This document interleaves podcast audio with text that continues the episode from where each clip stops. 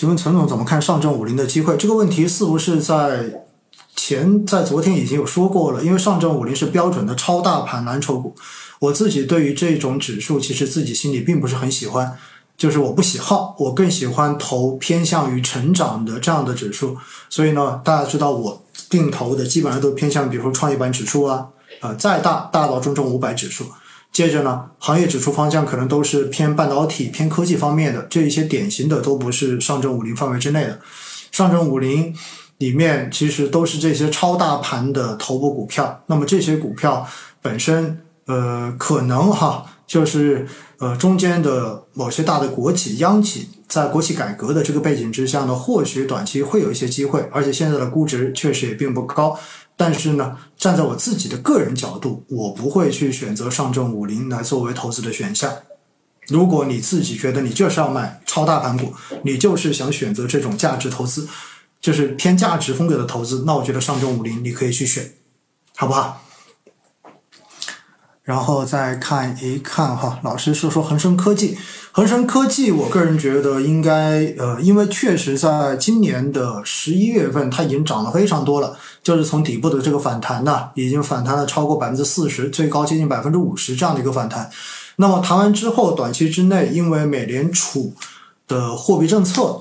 呃，就是这一次加息落地之后，美联储的这个声明是偏鹰派的，所以在最近。不管是美股也好，还是港股也好，都出现了比较明显的这种波动和调整。我觉得这很正常啊，因为毕竟港股的流动性是跟着呃海外市场走的，所以受美国货币政策的这个直接影响是比较大的。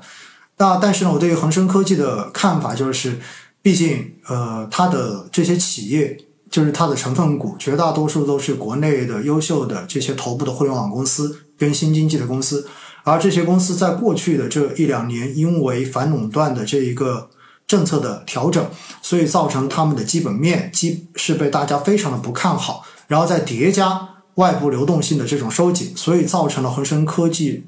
大幅的这种腰斩再腰斩这样的一个局面。那现在呢，这两方面在明年至少首先从政策面来讲，对于这一些互联网企业、平台经济的企业的政策调整，我个人觉得基本上已经转向了。就是现在更多的是鼓励他们发展，更好的去发展。那呃，更多的强调的就是红绿灯中间的绿灯。所以呢，这是有一个非常根本的这样子的基本面的改变。而另外呢，从流动性来讲，明年之前反复的强调过，那么美国经济衰退一旦出现，通胀的这个拐点一旦出现，那么美国货币政策那相对而言就会不那么紧，甚至于开始转为宽。这对于港股肯定也是更好的消息，所以两相叠加之后，我个人觉得恒生科技哈，在近期高位就是涨得过快的这一个情况下面出现回调之后，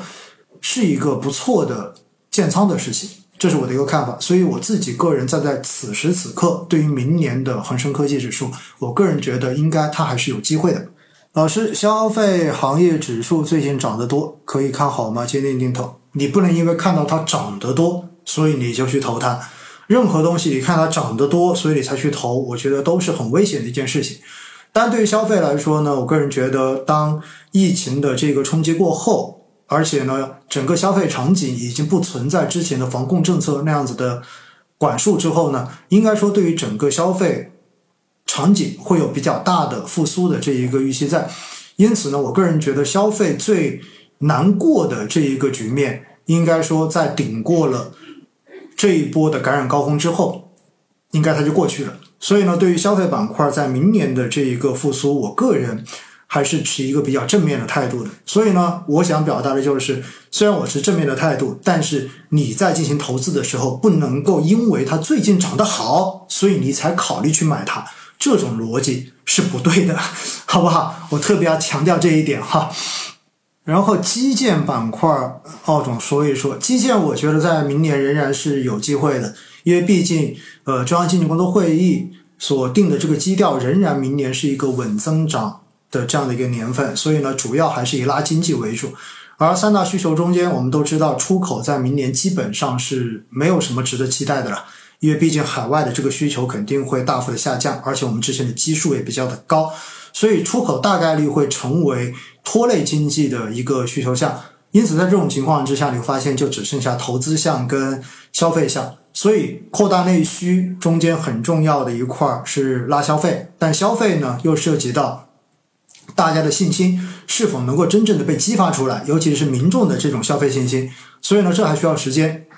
唯一能够被政策或者说被政府所把握、比较有主动的这种操作空间的，可以通过积极的财政来进行落地的，其实说到底还是基建。因此呢，我个人觉得在稳增长的这一个呃周期中间哈，其实基建的整体机会都不会差，好不好？所以我对基建是这么个看法。